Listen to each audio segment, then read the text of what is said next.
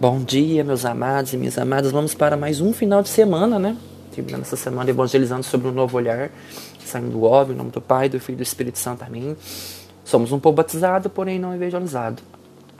E vamos pedir que o Espírito Santo nos ilumine a palavra de hoje, que nós vamos conversar em Timóteo, do, cap, do Timóteo 2, do capítulo 1, dos versículos 3 ao 5. Divino Espírito Santo, fonte de toda ciência, derrama a sua luz sobre a minha, a tua e a nossa inteligência. Amém. Hoje, em Timóteo, nós vamos conversar um pouco sobre a instrução que nós ganhamos desde pequenos, desde a, a educação moral, espiritual e a intelectual, né? Diz assim: Dou graças a Deus a quem sirvo com pureza de consciência, tal como aprendi de meus pais, e me lembro de ti sem cessar nas minhas orações de noite e de dia. Ou seja, só nesse versículo já fala, né? Que devemos dar graças a Deus por todas aquelas pessoas que nos ensinam e de onde a gente aprendeu, nas nossas primeiras pessoas que nós aprendemos é com nossos pais. Nós herdamos com eles os princípios morais, né? os estudos os intelectuais.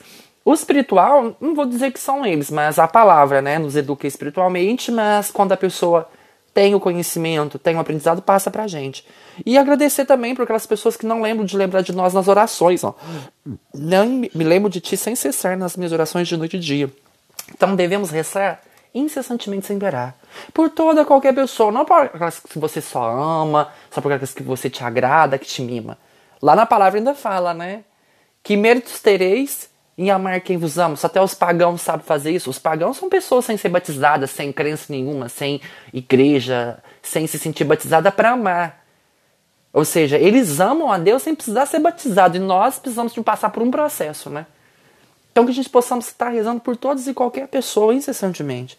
Quando me vem ao pensamento as tuas lágrimas, sinto grande desejo de te ver para me encher de alegria. Conserva a lembrança daquela tua fé tão sincera que foi primeiro de tua avó Lloyd e de tua mãe Eunice e que não tem a menor dúvida habita em ti também. Palavra do Senhor, graças a Deus. Essa carta de Timóteo é porque São Paulo apóstolo estava preso. Ele estava conversando que queria ver em Timóteo essas lágrimas que ele estava escorrendo, né?